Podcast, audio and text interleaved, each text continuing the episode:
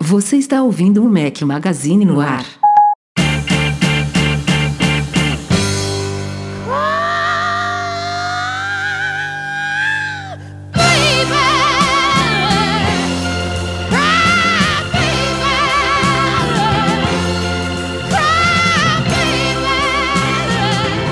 Fala galera do Mac Magazine, bem-vindos ao nosso podcast 310 ao som de Janis Joplin. Obrigado, Anderson Silva, o Spider. Bom dia, boa tarde, boa noite e boa madrugada a todos vocês que nos ouvem. Fala aqui Rafael Fishman. Troquei o meu companheiro inseparável da semana passada, que esteve também com o convidado Michel, por um só hoje, Eduardo Marques. E aí, Bom estar de volta depois de uma semaninha aí de. Não vou nem dizer que foi. Vagabundagem. Não, não, vagabundagem sim, mas descanso não, porque quem tem dois filhos sabe que não existe essa palavra descanso. Você volta das férias pior do que você foi. Mas estamos aqui, de volta. É, feliz aí por estar de volta ao trabalho e vamos que vamos. Breno ia participar, mas está resolvendo um problema de goteiras. tem um tsunami lá na empresa dele, né? Mas vai, vai resolver, é. vai resolver. É, infelizmente estamos só nós dois hoje aqui, mas claro, batendo ponto, pauta tá lotada, então a gente, sem perda de tempo, vai mergulhar diretamente nela. Simbora!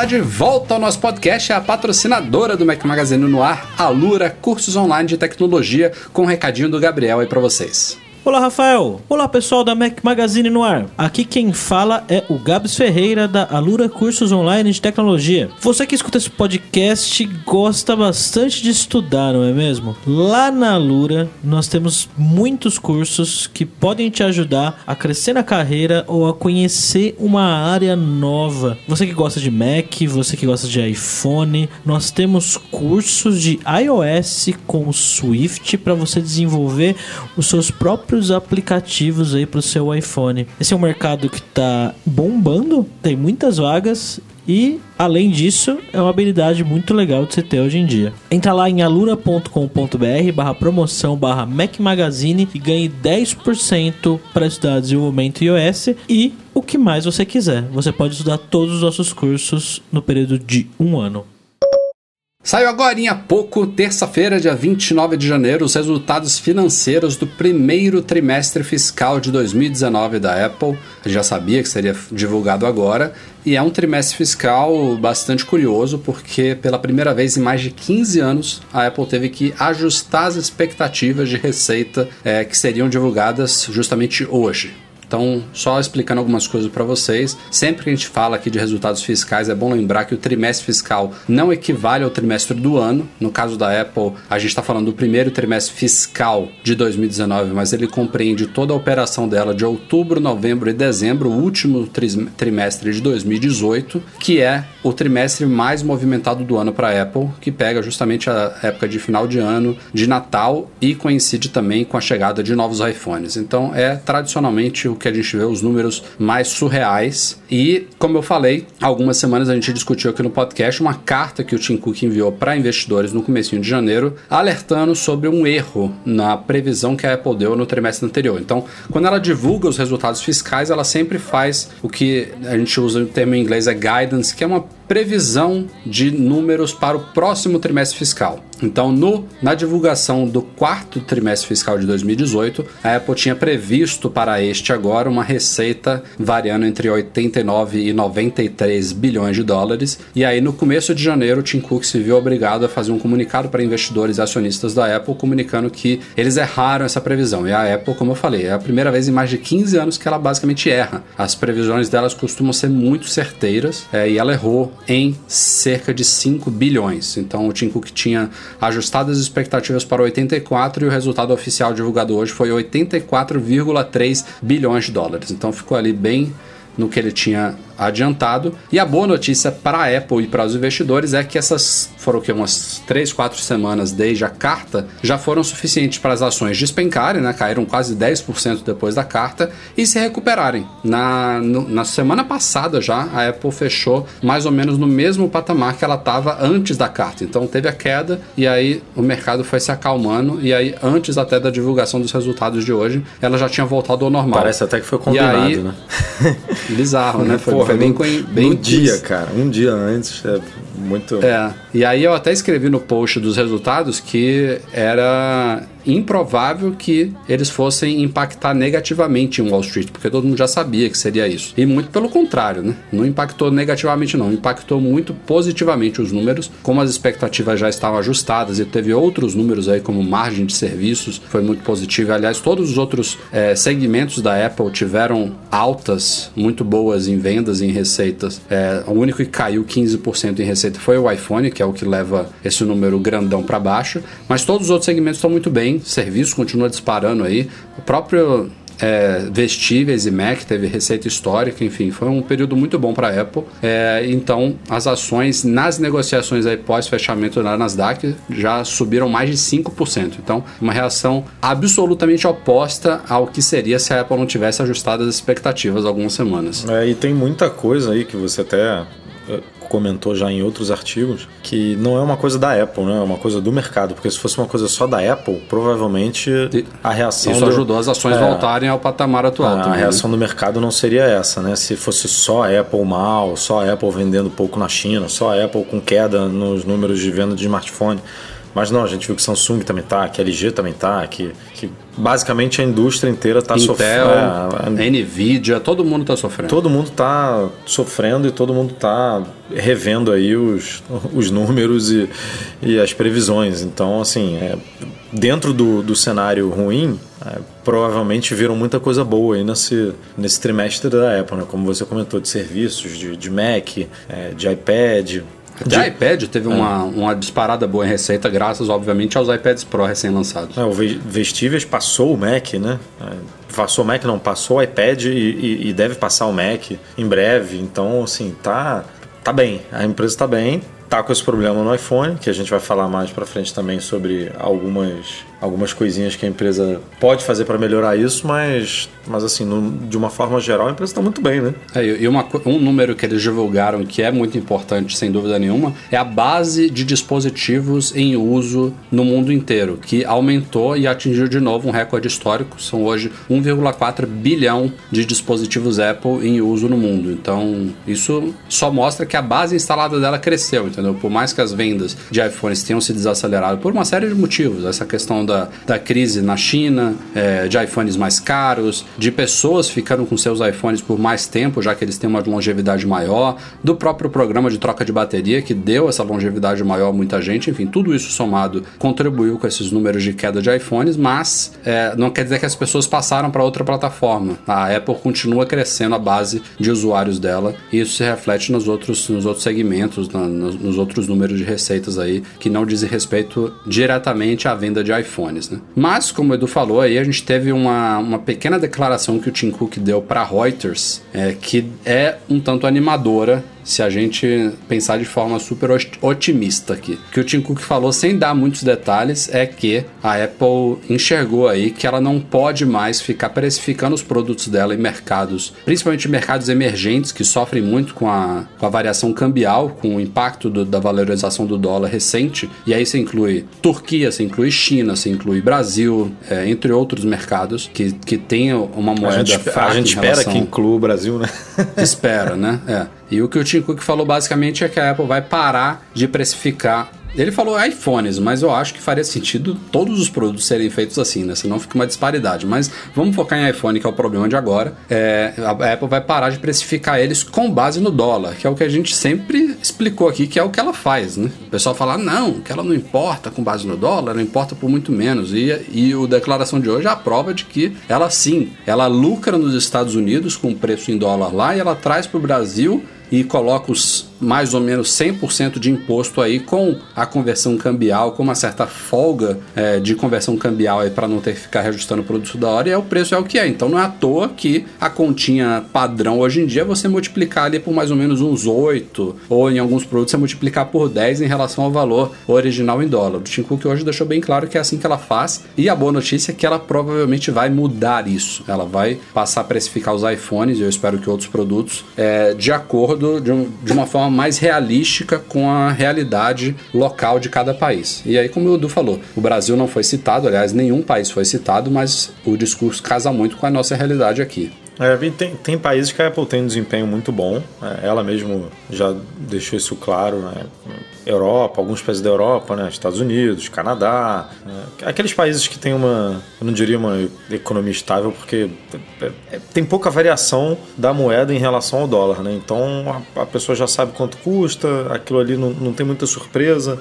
Mesmo a Apple aumentando o preço das fones, o reajuste não é tão grande quanto é para gente aqui no Brasil, por exemplo. Né? Então, nesses países, tudo deve continuar como está hoje. É, o, o, o, índice continua sendo dólar é, para precificação lá. Agora, no Brasil é muito parecido com o que a Apple faz com o Apple Music, né? Aqui o Apple Music custa, é, tudo bem que a gente está falando de software, que é, que é é diferente de, de hardware, né? Mas, Não é nem software, né? Serviço, é, né? serviço, mas, mas é, é mais ou menos por aí, assim. Aqui, se você simplesmente traz o preço do Apple Music americano para o Brasil, você inviabiliza o negócio porque existem outros serviços com preços regionalizados. Então, é, era esse dilema que a gente vivia no, no mundo smartphone que vive, no mundo Apple como um todo, como você falou, né? Tipo, os Macs aqui são super caros comparado com a concorrência, os iPhones são super caros comparado com a concorrência. É, então, trazer esse, esse, esse preço pro, pro mundo real aqui no Brasil, obviamente,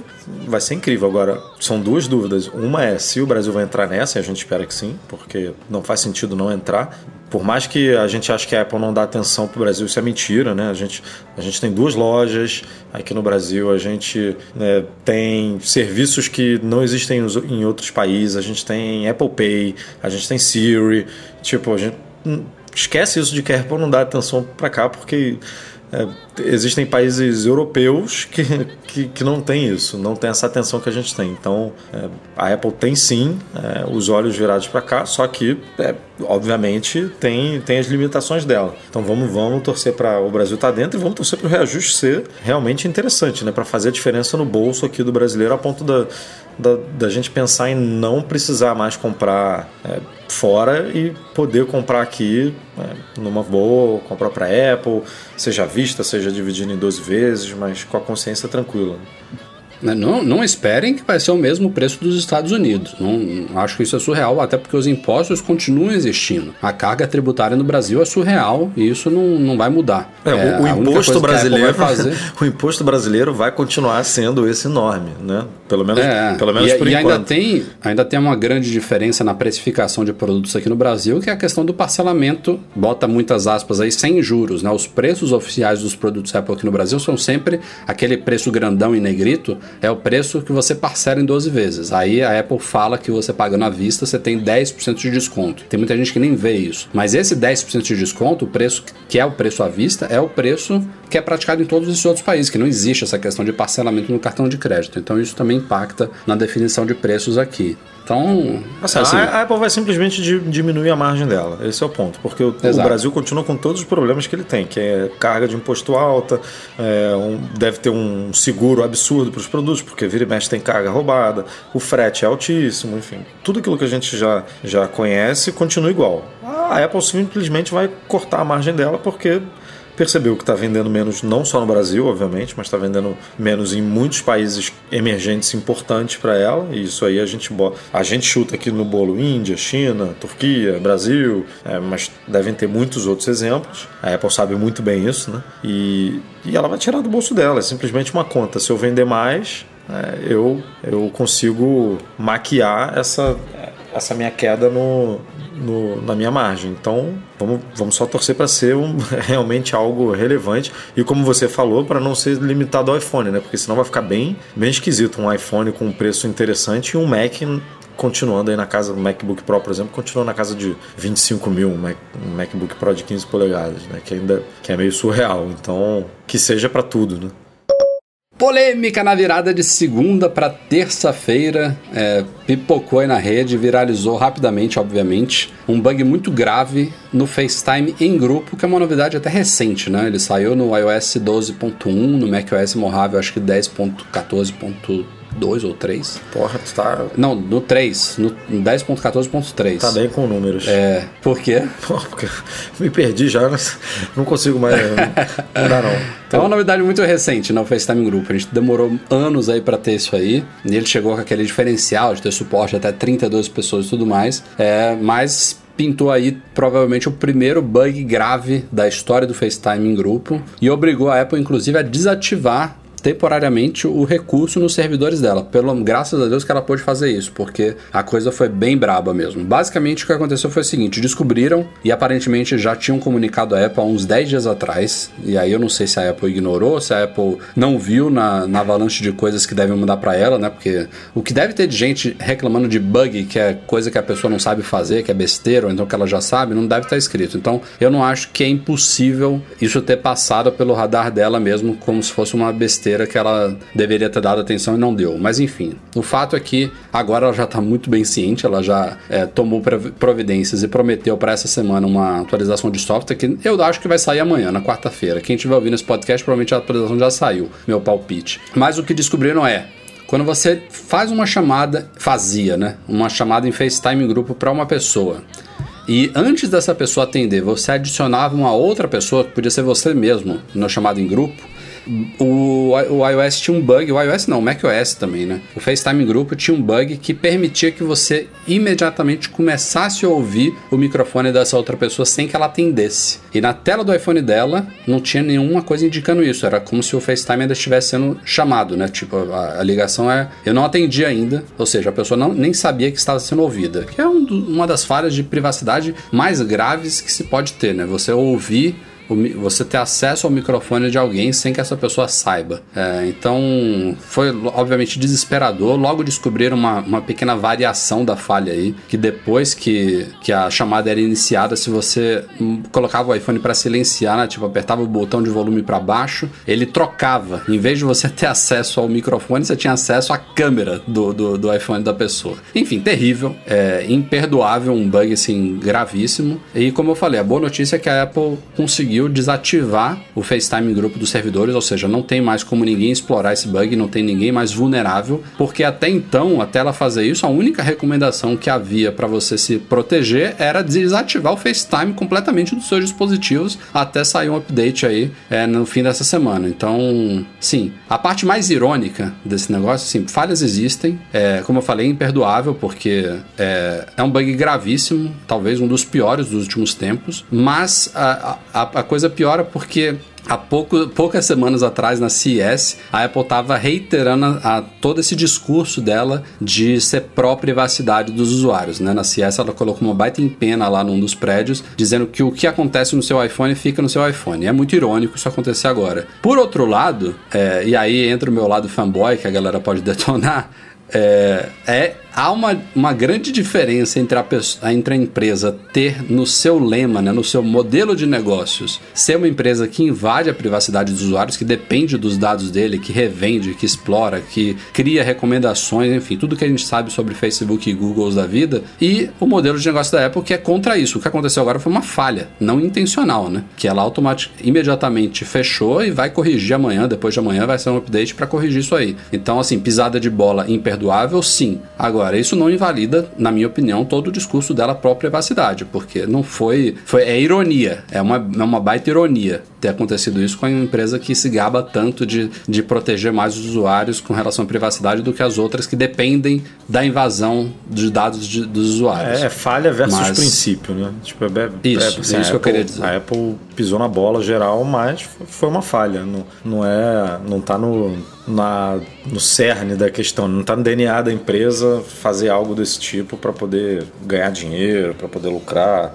Então é diferente, mas é, mas realmente assim que bom que ela conseguiu fazer isso remotamente, né? Pelo menos desativar, não corrigir, mas desativar o, o, problema, porque senão eu arriscaria que ela tinha que ter soltado uma atualização de emergência, tipo, é, para ontem, né? Porque. Sim, lógico, não, lógico. Não ia dar para ficar assim, esperando, é um, não. Porque é, é bug, é. é. bug sério mesmo. É um transtorno desativar isso. Tem, tem gente que deve usar isso frequentemente, mas por outro lado, também é um recurso que chegou agora, depois de anos de espera, né? O que são dois dias com ele desativado. É, vale o transtorno do que deixar a galera é, vulnerável dessa forma. Eu só tô na dúvida do. Eu até coloquei isso lá no post, eu adicionei no post do Luiz Gustavo. O que, que vai acontecer quando sair esse update, né? Vai, provavelmente vai sair o iOS 12.1.4 corrigindo isso. Vamos dizer que esse update sai amanhã. É, ela reativa o FaceTime grupo nos servidores dela e aí quem não atualizou fica vulnerável? Ou ela será que ela tem como reativar só para quem atualizou pro 12.1.4? É, a, a, gente que não entende muito dessa parte técnica é difícil de responder, mas, mas eu imagino que seja possível mandar uma, uma condicionalzinha ali, né? É, se você não está com iOS é, 12.1.4 não rola FaceTime para você. Então, FaceTime de vídeo, né? É bom deixar claro que o de, o de áudio não tem esse problema. Então, torcer para ser assim, porque senão abre a brecha de novo, né? E aí aquela nossa recomendação de sempre, de, de, das pessoas sempre atualizarem, independentemente de ter novidade ou não, porque por mais que não tenha um recurso novo ou algo assim, sempre tem muitas correções de segurança que você nem faz ideia do que se trata, né? É, às vezes vem uma brecha nova no, como essa aí, mas, mas enfim, é, tem muitas correções juntos, então... É. é o irônico dessa é que quem não atualizou pro 12.1, ou seja, quem tá na, sei lá, 11.4, é, que, que, não tem o FaceTime grupo, quem não, não tem FaceTime de áudio, não, de, de vídeo em grupo, não tem esse problema, né? Pois é. Então, mas, mas eu acho que ela tem como fazer isso sim, assim, é, seria, seria a forma mais correta, é né? Porque senão é. vai abrir o problema de novo para muita gente que demora para atualizar, ainda mais sendo uma, uma versão simplesmente de correção de bugs, né? Porque se a gente estivesse aqui falando de iOS 13, por exemplo, aí muita gente acaba baixando porque tem muitas novidades, é uma mudança muito grande. Mas um ponto, alguma coisa assim, demora pra galera. É, e, e, ela, e ela conseguindo fazer esse paliativo de desativar nos servidores, dá tempo dela pelo menos testar esse patch, né? De forma que ele venha realmente é, bem feito, né? Porque, pô, imagina, a Apple não. O, o, iOS não é como o Android que os updates demoram a chegar. No momento que ela publica lá, bota lá no servidor dela o 12.1.4, chega para milhões e milhões de pessoas ao mesmo tempo. Então o negócio tem que estar tá minima, minimamente, não, maximamente testado. É, a, gente, a gente já viu o problema grave, né? O telefone parando. Lembra aquela que o telefone parou de ter é. sinal de sinal de, de telefonia, né? Você simplesmente Exato. não se conectava mais à antena. É. Exato. A pior coisa seria ela soltar um update aí correndo para corrigir a falha, se não, não tivesse conseguido fechar remotamente e vir com alguma dor de cabeça pior, né? Então, nem que demore mais uns dois dias, já que agora ninguém tá vulnerável, mas que venha a coisa definitiva, certinha, bonitinha. Vamos falar então de fones de ouvido dessa categoria de produtos aí que está na junto dos vestíveis, né? Que a Apple, ela tem, no caso de fones de ouvido, ela tem uma grande linha com a marca Beats, né? Que é uma subsidiária, mas ela iniciou também tirando os AirPods, AirPods, né? Que estão nas caixas dos iPhones desde sempre. Tinha aqueles intra-auriculares também há um tempo, mas os AirPods vieram para iniciar uma nova linha aí que provavelmente vai se expandir é, com o tempo. Então, o que a gente está na maior expectativa é na tal segunda geração dos AirPods, que é prevista provavelmente para esse primeiro trimestre do ano, quem sabe junto ao AirPower, né? Então a, a, novidade que a Apple já anunciou é que quando sair o AirPower, os AirPods vão ganhar uns store, um store de recarga que permite que ele seja colocado em cima do AirPower e recarregado sem fio, né? Por indução. Mas agora começam a pipocar algumas outras informações. Uma é, vem do Digitimes, que é um, um jornal taiwanês, se não me engano, que tem altos e baixos, os caras nem sempre acertam, mas basicamente eles apostam que os novos AirPods vão ter algum tipo de sensor para monitoramento de saúde, meio que pegando alguma coisa ali, talvez do Apple Watch, até porque nem, nem todo mundo que tem AirPods tem Apple Watch e vice-versa, né? Então, é, talvez, é, não sei se ele pelo ouvido ele pode monitorar a pessoa de alguma forma diferente do que pelo pulso, mas tem muito a ver com o discurso da Apple de se preocupar em investir muito em saúde, né? Então pode ser que é, os AirPods venham com algum tipo de novo sensor aí focado ne, ne, nesse aspecto. Mas a parte concreta trazida pelo Guilherme Rambo é, veio surgiu aí nos códigos do iOS 12.2 beta que já está em testes. O Rambo descobriu aí uma telinha de configuração dos AirPods que basicamente provavelmente agora inclui a configuração do comando EI Siri, né? Que é um rumor já recorrente em relação a esses próximos AirPods, que vai ser a possibilidade de você falar o comando usando os fones e você poder se comunicar com o assistente sem sem ter que é, sei lá, dar dois toques num fone ou usar o seu iPhone para isso. Você simplesmente vai poder falar o comando e a, e a Siri vai estar tá te ouvindo para fazer o que você quiser. Isso aí é curioso porque teve aquele videozinho na keynote de setembro, né? De uma suposta empregada da Apple correndo em direção ao Steve Jobs Theater para entregar o, o que a gente depois descobriu que era o controlezinho da, da apresentação pro Tim Cook. É, foi até uma pegadinha, o Tim Cook soltou um tweet logo antes da keynote falando para correr, para levar lá para ele e tal. Pô, aquele todo tweet lá, tinha sido um engano. todo mundo, lembra? Todo mundo retweetando e aí E aí esse vídeo mostra tal empregada da Apple, que é uma atriz obviamente correndo dentro do Apple Park e uma hora ela para ali naquele não é uma, uma, uma fonte, né? Um um laguinho que tem lá dentro do Apple Park e ela fala justamente com os AirPods usando o comando, né? Que foi um eu acho que foi um spoiler aí bem suave da Apple em relação aos próximos AirPods. E essa agora confirmação no código. É, teve gente é, defendendo a, a, a, ideia de que ela estava falando com o iPhone, né? Tava falando. O iPhone estava no bolso e escutando, é, é. mas, mas assim, meio forçado, né? Não aparecer nenhum iPhone ali na hora e, e no bolso o negócio escutar mas, mas tem a galera que defende essa tese. Bom, isso não só confirma que o recurso está chegando, é uma tela que já está lá na beta, como se está na beta do iOS 12.2, me dá a entender que esses novos AirPods vão chegar provavelmente muito em breve, né? Talvez até março, abril aí, a gente deve ver o lançamento dele junto de alguns outros produtos. Espero que junto do AirPower também, como eu falei. É, para mim, para né? mim não tem por que não chegar junto esses dois produtos, né? Eles são fazem parte de um mesmo universo né, da Apple. E, Sim. e, por exemplo, as cases de recarga sem fio, tudo bem ela ter lançado antes. Seria legal lançar tudo junto, mas tudo bem lançar antes porque tem ali o, é, o, o conector para você é, carregar, ela dá outra função para o seu telefone, né, que é a bateria extra e tudo. O estojo não faz absolutamente nada a não ser adicionar a função de recarregar sem fio. E para que adicionar isso se você não tem um acessório para vender junto, né? Então, assim. É, e, a, e, a, e as cases, elas usam o padrão T, né? Ou seja, você pode usar em qualquer base. Os AirPods eu não sei se vai ser o T ou se vai ser algo parecido com o Apple Watch, né? Que é um, é um carregamento por indução meio proprietário, né? É T, Isso é, é, mas, é T, mas é modificado, né?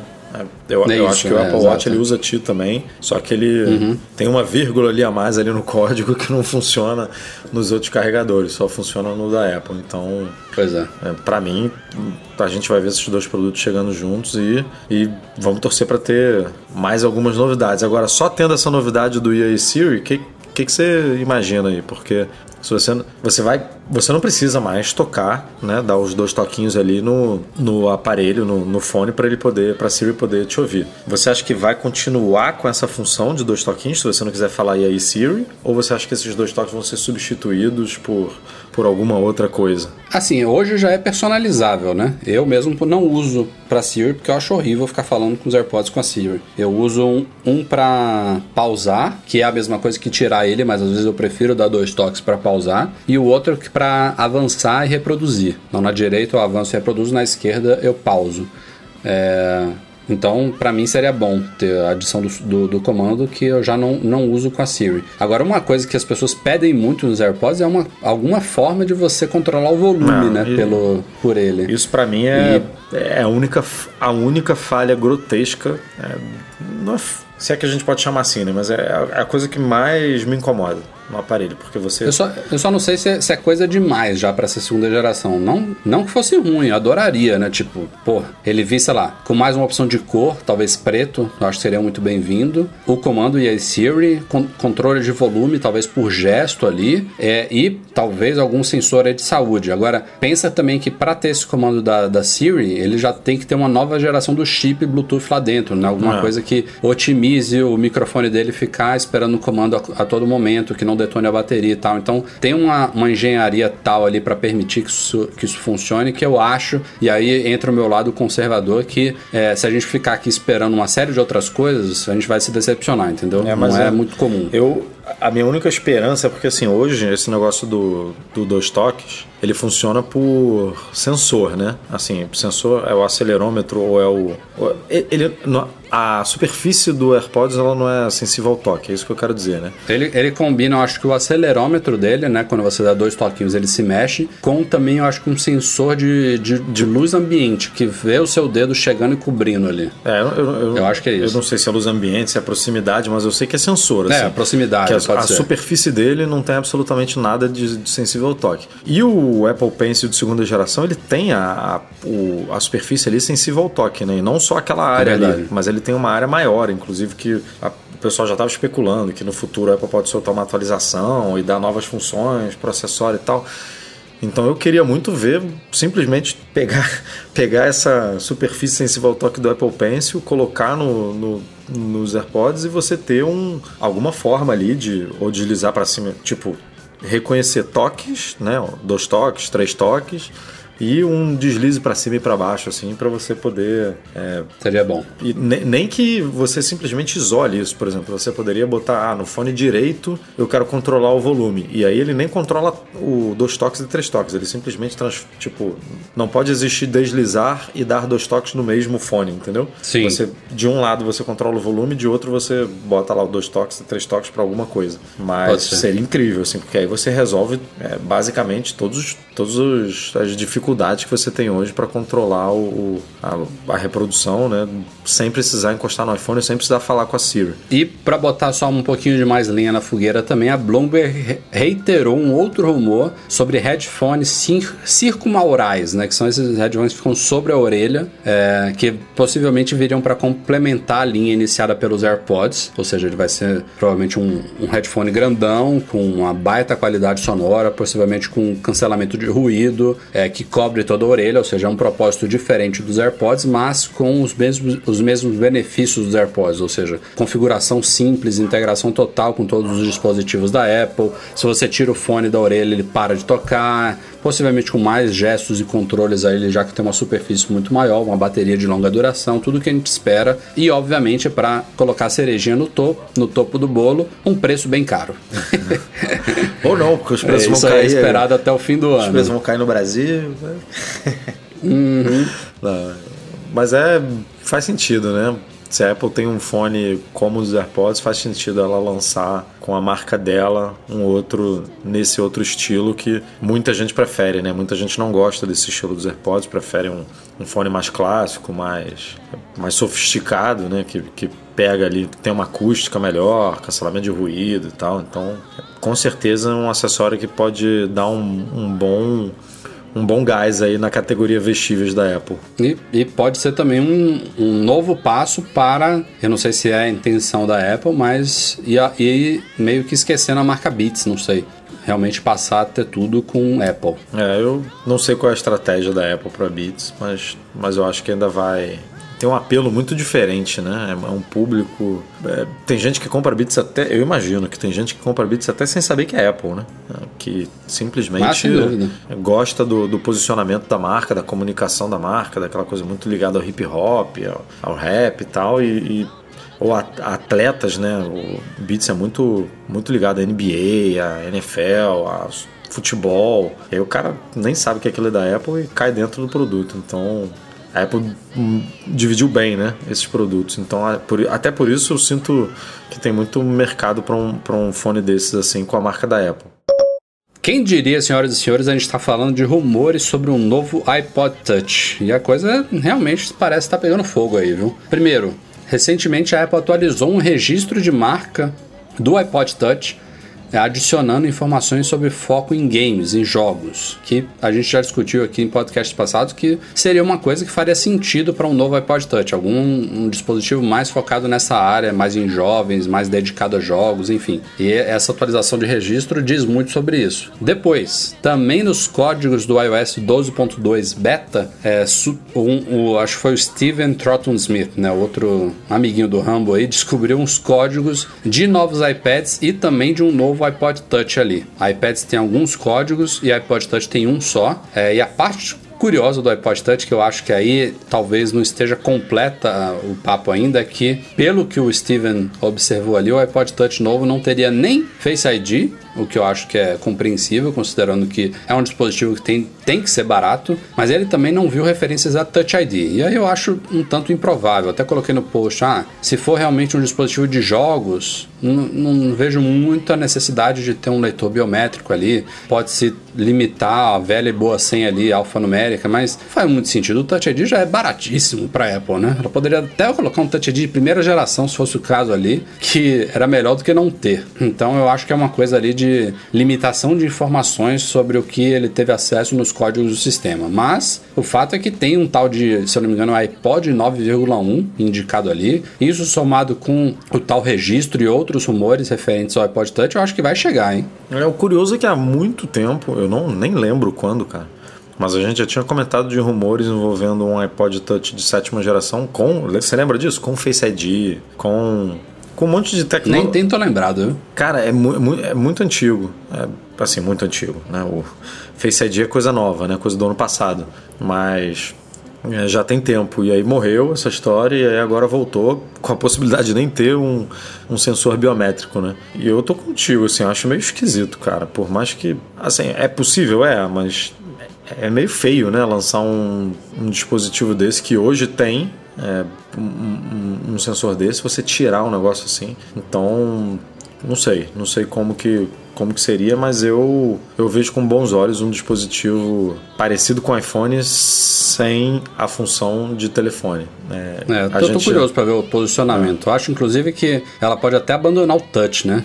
Relançar como, só como iPod, com um novo realmente direcionamento aí, um patamar de preço interessante ali, como a gente tinha falado em podcasts passados, pelo menos ali abaixo de 300 dólares, de preferência uns 200, 250. É, e, e casa e... muito te, te, interrompendo e pensando aqui nas notícias dessa semana, que a gente publicou até que a Apple estava pensando em lançar um Netflix de jogos. Faz muito sentido, né, cara? Um dispositivo focado em jogos. É, e aí a gente não sabe o tamanho nem, nem características, mas é uma aposta viável, né? Porque se ela for lançar algo nessa linha, é, tem um dispositivo sem, sem telefone, sem conectividade, é, 3G, 4G, só ali no Wi-Fi, com totalmente focado em game, porra, faz, faz total sentido. É, já já a gente fala desse outro rumor. E como eu falei, também tinha referências a novos modelos de iPads nos códigos, e a Apple também registrou seis novos modelos de iPads lá na Eurásia, né, que é um basicamente um, um órgão que funciona como uma Anatel da Europa e da Ásia. Então tem seis referências a novos iPads ali. Não sei exatamente como que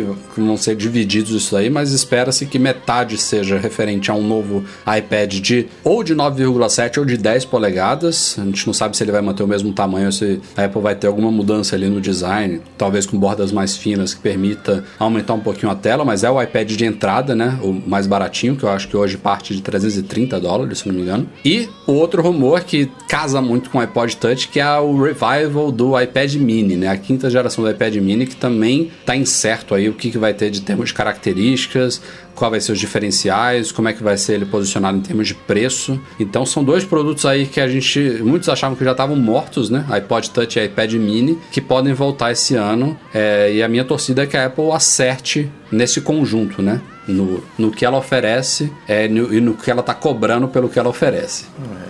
Eu, eu confesso que eu não consigo mais encarar um novo lançamento de um iPad com esse form factor, com esse, com esse design antigão do iPad. Tipo, eu acho que a Apple tinha que virar a chave, botar o Face ID, tirar a moldura, é, voltar a deixar os iPads mais parelhos, assim, visualmente falando, e de, diferenciando eles em, em especificação mesmo. Tipo, é, 512 e 1 tera só no Pro, Apple Pencil só no Pro, tipo, se bem que agora ela já botou Apple Pencil no, no, no pequeno também, pro, no, no de 9,7 para ser mais acessível, né, para as escolas e tal. Mas um novo iPad com uma moldura dessa, assim, com Touch ID, para mim não, eu não, não consigo mais engolir, não, assim, tipo, já é como se você visse o visual do futuro e continuasse lançando coisas antigas, sabe? Então eu gostaria muito de ver um iPad mini e um iPad de 9,7 ou 10 polegadas já com,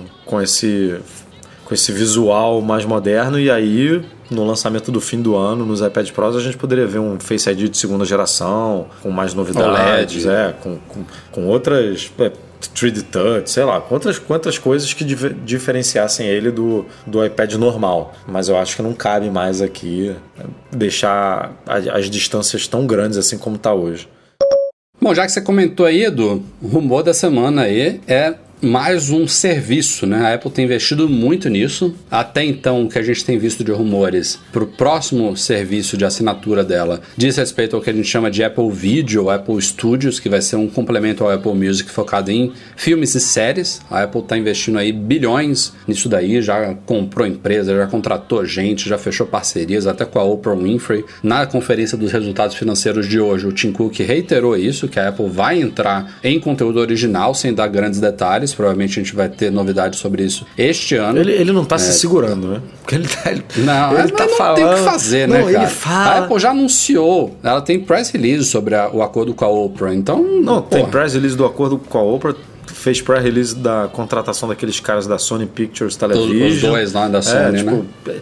Sabe aquele negócio que você quer falar, mas não pode? E aí você fica só, é. só jogando ali as letrinhas assim.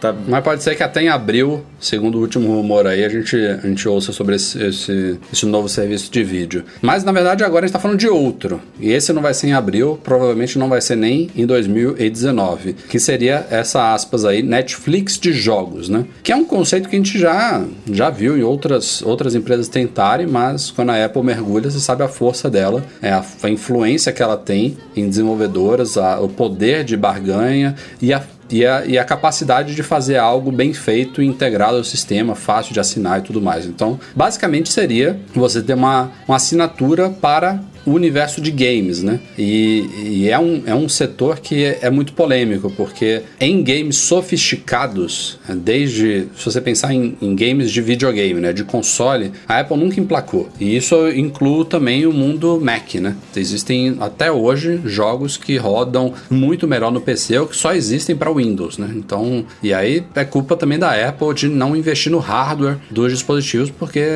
as, as GPUs que você tem nos Macs hoje, elas não aguentam certos jogos complexos, então você com gastando inclusive muito menos, você monta um PC dedicado a game que você vai ter uma experiência muito melhor. Mas se você parar para pensar em jogos mobile, jogos casuais, o poder da App Store no iPhone e também no iPad é fenomenal. É uma das maiores plataformas de jogos que existe e para muitas pessoas é o tipo de jogo que agrada, né? É, não, não pega os gamers dedicados, gamers que têm consoles e gamers de PC. Não é esse público, é, o, é todo o resto do público, todos os milhões de pessoas que têm vários joguinhos instalados no iPhone e no iPad e que adoram essas coisas é, que em alguns aspectos são sofisticadas, já tem jogos bem legais. É, um dos últimos demonstrados pela Apple foi o da NBA aí, que tá super legal, né? O simulador de basquete. Você vê que é um jogo já de nível comparável a um console, talvez de uns, de uns 3 a 4 anos atrás, mas a grande maioria dos jogos são jogos criativos, jogos com gráficos bacanas, mas sem grandes complexidades assim é, que, que se compara a jogos dedicados de console e isso faz muito sucesso. Então imaginem você ter um serviço de assinatura que você pague, sei lá, vou botar um precinho aqui qualquer, 10 dólares por mês e você pode jogar qualquer jogo que existe na App Store, entendeu? Tipo, você instala e joga o que você quiser, baixa, apaga, enfim. Elevar o conceito do Netflix de filmes e séries e do Apple Music para músicas, álbuns e tudo mais para o mundo dos jogos e quem sabe por que não, né? Embora a notícia não fala, por que não também incluir aplicativos no futuro, né? Você pagar uma mensalidade e acabou esse negócio de ficar pagando individualmente por apps, não sei. Acho que os desenvolvedores não vão gostar muito disso não, mas é, eu acho que é um futuro que está se moldando dessa forma, né? Cada vez mais assinaturas e acesso ilimitado enquanto você paga a assinatura. É, e, e a gente está vendo o segmento de serviço da Apple cada vez maior e, e ela deixando claro que vai investir nisso, né? Com esse já declarado serviço de vídeo, então faz muito sentido. Daqui a pouco você está. Hoje aqui em casa, por exemplo, a gente já paga mais de 50 reais de de assinatura para Apple, né? De assinatura de Apple Music, plano família, e assinatura de iCloud também no plano família para todo mundo. Então, se eu não me engano, é, um é R$29,90, outro é R$24,90, alguma coisa assim. E aí daqui a pouco vem vídeo, daqui a pouco vem jogos, vem revistas e jornais, então você vai deixar. É. Você, você pula fácil de 50 para 100 num, num piscar é, de olhos. E aí ela, ela, provavelmente, quando ela tem uma oferta tão variada assim, ela pode criar o que chamam aí, entre aspas, de, do Apple Prime, que seria um, um pacotão você paga é, um pouco que menos. Te dá né? acesso a tudo por um preço menor do que você pagando individualmente. É, mas aí você, sei lá, você conta de padaria aqui, bota, imagina aqui que um terço, um terço passe a assinar esse Apple Prime aí. Porra, quanto que não sobe a arrecadação dela nesse segmento, né? Então faz muito sentido isso agora. Se ela vai conseguir, se ela vai, se ela vai conseguir convencer, por exemplo, desenvolvedores a colocar seus jogos né, num serviço desse de, de, de assinatura. É, como lidar com jogos freemium, né? Tipo um Fortnite da vida. Tipo, é, não faz muito sentido ele estar tá dentro de um negócio desse, né? Mas em compensação ele tem. É, você poderia usar de alguma forma o crédito que você paga na assinatura para comprar algumas coisas ali. Então tem muita, muitos detalhes técnicos que podem ser resolvidos e que podem fazer um serviço desse bombar. Agora é, é complicado. E aí abre caminho para um monte de coisa, como você falou, aplicativo. Tem, o céu é o limite aí para Apple. É, usar e abusar desse serviço de assinatura que ela já demonstrou tá muito interessada, né? Fica, ela, a gente já noticiou no Mac Magazine que ela vive incentivando desenvolvedores a mudarem o, o, o, o negócio dos aplicativos de uma compra única para assinatura, que inclusive dá benefícios para desenvolvedores, né? em vez de cobrar 30% depois de um ano, cobra só 15%. Então, uhum. vai. Eu acho que a gente vai ver muita coisa nesse, nessa linha de assinatura mesmo da Apple. Mas, ó, é só um rumor, bem diferente do, do serviço de assinatura de vídeo lá, que já tem as coisas rolando, só não foi anunciado ainda. Isso aí é um. Provavelmente é uma coisa real, uma, uma ideia que está sendo discutida lá dentro. A Apple deve estar tá sondando desenvolvedoras e publishers de jogos e tal, para ver se haveria interesse, mas não é algo para este ano, sem dúvida nenhuma. Mas faz sentido, faz. Bom, falando aí em assinatura de aplicativos, de lojas e tudo mais, vejam só quem chegou a Mac App Store, a loja de aplicativos do macOS, foi a Switch, Microsoft Office. Todos eles estão lá agora: Word, Excel, PowerPoint, Outlook, OneDrive e. esqueci do último. Qual que é, Eduardo? Porra, você falou Word, Excel, PowerPoint, Outlook, Outlook OneDrive. OneDrive. Falta um só. Vai olhando aí. Enfim, isso aí foi pré-anunciado em meados do ano passado, na WWDC 2018, quando a Apple revelou o macOS Mojave e falou que ele viria com uma nova Mac, App Store redesenhada, com as últimas novidades que a gente já estava acostumado com a App Store do iOS, ela também disse que estava flexibilizando algumas coisas aí no, no, no método de distribuição de, aplica de aplicativos pela loja do Mac e que isso viabilizaria que alguns nomes que nunca estiveram ou que estiveram, mas saíram da Mac App Store voltariam a ela. Eu lembro, por exemplo, do Transmit, que é um cliente da FTP da Panic, que já voltou há um bom tempo a Mac App Store, e ela citou sim na Keynote o Microsoft Office, que demorou, mas chegou aí na semana passada. Então, estão todos lá. É, eles não são vendidos pela loja, todos eles são gratuitos para você baixar, então você tem que ter a assinatura do Office 365 por fora. E aí tem vários preços, vários planos e tudo mais. Então é, você baixa, você se loga e você pode usar eles. Você não, não, não são aqueles aplicativos cobrados individualmente. Você paga, baixa e aí pode usar. Você identificou aí, Edu? Qual foi o que eu esqueci? OneNote. É, OneNote, pronto. Aquele, Só aquele que ninguém o, usa. É, é o, o, obviamente um, um, um, aplicativo clássico da Switch que não está lá é o Access, que nunca existiu para Mac, né? Só existe no Windows. Tem muita gente perguntou, e o Access, né? Não, não tem nenhum novo aplicativo, é só os mesmos componentes da Switch Office que agora estão disponíveis pela Mac App Store. E é uma ótima notícia, porque é super fácil de você baixar, né? De você gerenciar, de receber updates. Então, para mim, é muito bem-vindo a novidade. Mais uma notícia polêmica aí dessa última semana foi a informação de que cerca de 200 funcionários envolvidos no projeto Titan, para quem não sabe, o projeto Titan é a iniciativa ali secreta, mas não tão secreta assim da Apple, que envolve um talvez um Apple Car ou então carros autônomos, sistema para carros autônomos, autoguiados tudo mais. É, isso aí também é um é uma coisa que já envolveu compras de empresas e contratações importantes na área, que é um projeto que já se, é, o Tim Cook também já admitiu, né, Edu, em algumas, algumas entrevistas que eles estão trabalhando nisso. É, tal como o Apple Video, ela não consegue esconder muita É. coisa sobre o projeto Ele, Titan. ele não. falou que tá trabalhando em, em carro, mas que assim, É. que tá construindo um carro, não um hardware, um Exato. mas já deixou claro que é sistema autônomo, é de muita inteligência artificial, né? Muita Ela teve que pedir autorização do DMV, né, do basicamente do Detran lá da Califórnia para fazer testes e tudo mais. Então não tem como esconder que ela está envolvida em alguma coisa nesse projeto. Então a notícia é que 200 funcionários mais ou menos foram dispensados do projeto. E a gente usou esse termo no título, até rolou uma certa polêmica porque a, a Apple, embora tenha confirmado isso por meio de um porta-voz, ela foi bem é, vaga né, na informação. Então a gente não sabe quantos desses cerca de 200 foram demitidos e quantos desses cerca de 200 foram realocados para outros projetos. Eu, eu acredito que a maioria desses empregados devem ter sido realocados para outros projetos dentro da Apple. Mas eles deram a entender que alguns foram sim demitidos. E aí, você olhando assim, porra, 200 é um número grande, né? Será que os caras estão desistindo do projeto? Não. Só pra vocês terem uma ideia, a última informação que se tem aí de alguns meses atrás é que tem mais de 5 mil pessoas envolvidas no projeto Titan. E a Apple trouxe de volta o Bob Mansfield, né? Que era um top executivo aí que tinha se aposentado para tocar esse projeto. O cara não consegue Ela descansar, contratou um né? cara da.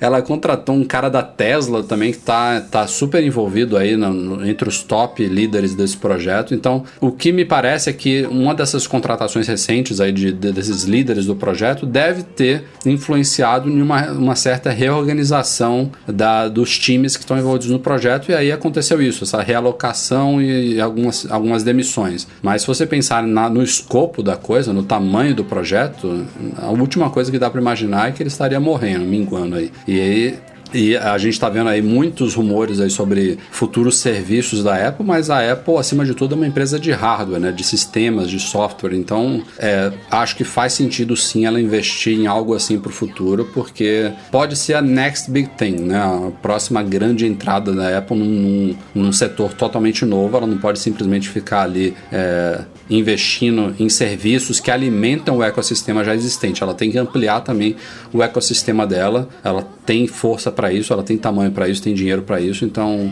é, um desses projetos é esse do carro, seja um hardware, seja um sistema, seja inteligência, e o outro que a gente já também comentou em outros rumores seria um tal de Apple Glass, né? Um óculos de realidade virtual aumentada, mista, a gente não sabe exatamente o que, mas a notícia da vez é essa. É, esse projeto ainda tá muito nebuloso, né, cara? Ninguém sabe ao certo o que, que ele. Assim, um óculos, por mais que a gente não tenha ideia né, se vai lançar ou não, mas a gente sabe o que, que é, né? É um óculos de realidade aumentada, sabe para que, que serve, sabe as possíveis aplicações para um produto desse. O carro, óbvio que a gente sabe o que, é um carro autônomo, mas a Apple nunca deixou claro, nem os rumores deixam claro se é um carro, se é um sistema automotivo, se é alguma, alguma coisa ligada a um sistema automotivo que poderia ser incorporado a outros carros de outros fabricantes. Tá muito, ainda tá muito aberto isso, né? Então, acho que a própria Apple ainda deve estar se encontrando lá dentro o, o que que ela é como se o, o que eu tenho a impressão é que eu, lembra aquela história do, da tela sensível ao toque que um, um engenheiro mostrou pro Jobs e o negócio era tablet, aí depois virou smartphone, aí depois virou tablet de novo. Tipo, o que eu tenho a impressão de que eles falaram assim, olha só, a gente tem uma puta tecnologia na mão, o que, que, que a gente pode fazer com isso? Tipo, e eles ainda estão meio perdidos ali tentando encaixar essa tecnologia em algum produto em- ou em algum serviço, mas que ainda não identificaram muito bem o que, que pode ser. Então, né, acho que a gente ainda vai ver muita, muita coisa sobre esse assunto aí no futuro. É, E é mais um, é mais um projeto que não é para 2019. Talvez 2020. Aí eu diria que talvez é algo até para 2021 ou 2022, viu? Vamos então para e-mails enviados para doar.macmagazine.com.br, começando aqui com Rodrigo Bonilha. Ele pergunta se comprar um HomePod, ele consegue sincronizar ele com a TV ou somente tendo um Apple TV? E com a chegada dos apps para TVs, como funcionará isso? Edu. Cara, de- assim, de- hoje, hoje não existe nenhuma televisão compatível ainda com HomeKit, nem com AirPlay 2, nem, nem com nada. Quando as televisões receberem esse, é, essa atualização, e, e aí é bom deixar claro aqui que as televisões da Samsung não vão ganhar com, compatibilidade com HomeKit, as televisões da Samsung só vão ter. Não, o HomeKit não tem nada a ver com isso, né? Tem. É o AirPlay. Não tem, o o HomeKit você pode controlar também as coisas, né? Não, eu sei, mas ele quer, ele quer mandar o áudio da TV pro HomePod. Ele precisa só do Ah, AirPlay. não, pra aí, aí. Não, mandar só o áudio beleza, mas você poder falar com o. Por exemplo, falar com o HomePod para ligar a televisão, isso é HomeKit. Ah, sim. Né? É HomeKit, sim. Então, ou você virar e falar, sei lá, vamos supor que você tenha seu apartamento todo, porra, todo high-tech, todo HomeKit. Você vira e fala pro seu HomePod lá, é tipo, hora do filme. E aí ele já liga a televisão, já bota lá Sim, no, no sim. Netflix ou no Apple Studio lá que vai lançar, já diminui a luz, já, já liga a pipoqueira, já tipo, isso tudo é, é HomeKit.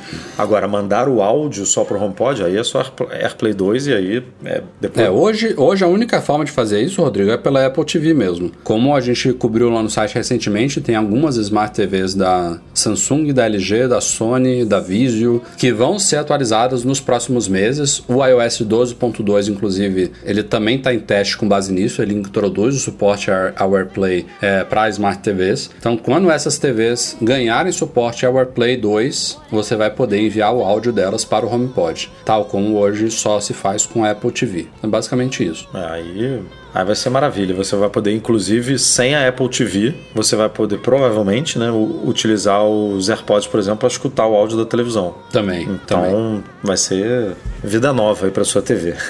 Chuchu, beleza.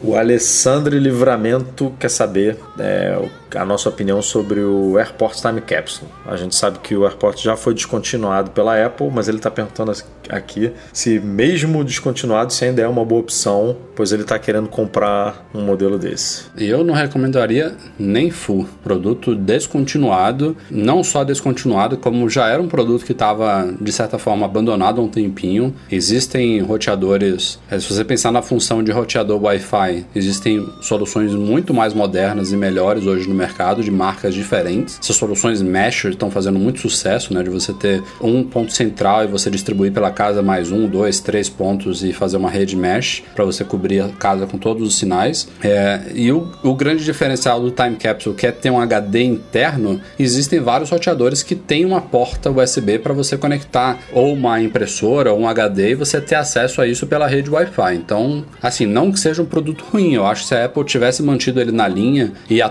atualizasse ele com as últimas tecnologias, com um design novinho, sei lá, também tá meio ultrapassado, ele, ele seria altamente recomendável. O Edu pode até responder melhor que eu, ele tem um Time Capsule, eu tenho um AirPort Extreme que é basicamente um Time Capsule sem um HD dentro, mas eu não recomendaria hoje em dia não. É, eu gosto muito do produto, mas ele realmente tá antigo, tá desatualizado. Daqui a pouco a gente vai ver começar a chegar aí ao mercado um monte de roteador e sistema mesh com Wi-Fi 6, né? Que é o. Como é que é? O antigo padrão? É, é AX?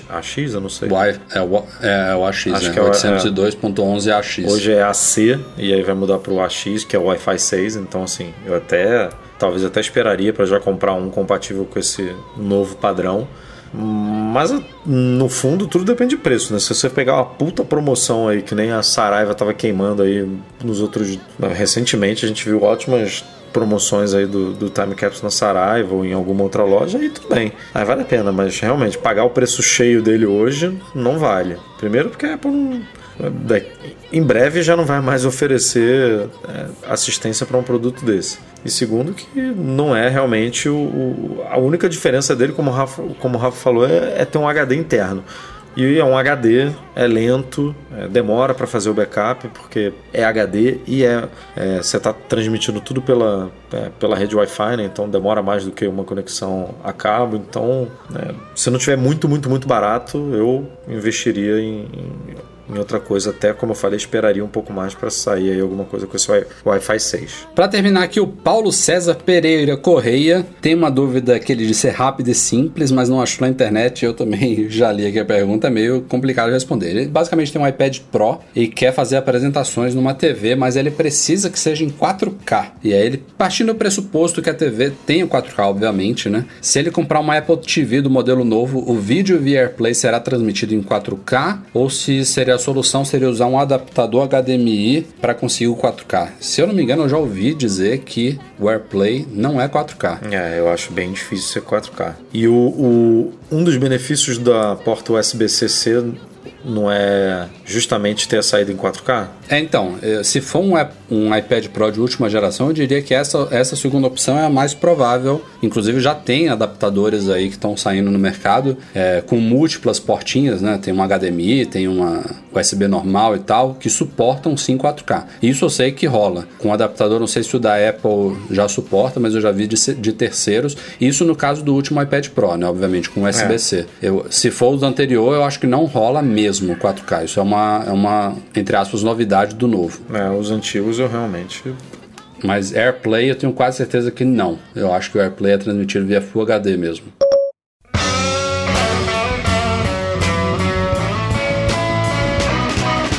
Bom, galera, vamos ficando por aqui. Mac Magazine no ar 310, Eduardo Marques. Até semana que vem. Até semana que vem, se Deus quiser, com o nosso é gordinho ou ex-gordinho? Agora eu tô na dúvida. Já dá pra Agora ficou já, gordinho de novo. Já... Tava comendo merda lá em Nova York. eu tava comendo, enchendo a bunda de hambúrguer, né? Então vai, vai, gordinho, quem sabe na semana que vem já volta ex-gordinho, de volta aí. O nosso podcast é um oferecimento dos patrões Platinum, GoImports.com.br, Macs a preços justos no Brasil, Mac Services, a melhor assistência técnica especializada em placa lógica de Macs e Monetize, a solução definitiva de pagamentos online online. Fica como sempre um agradecimento especial galera do Patreon e do Catarse, especialmente os patrões ouro do Mac Magazine, que são Beto Chagas, Leonardo Fialho, Lucas Garibe e Luiz Deutscher. Um grande abraço pro Eduardo Garcia, que é o editor do nosso podcast. Se você gosta do trabalho dele aí, precisa de alguém para fazer edição multimídia, mixagem de áudio e tudo mais, fala com o Edu Garcia que ele manda super bem. Obrigado a todos pela audiência e até a próxima. Tchau, tchau.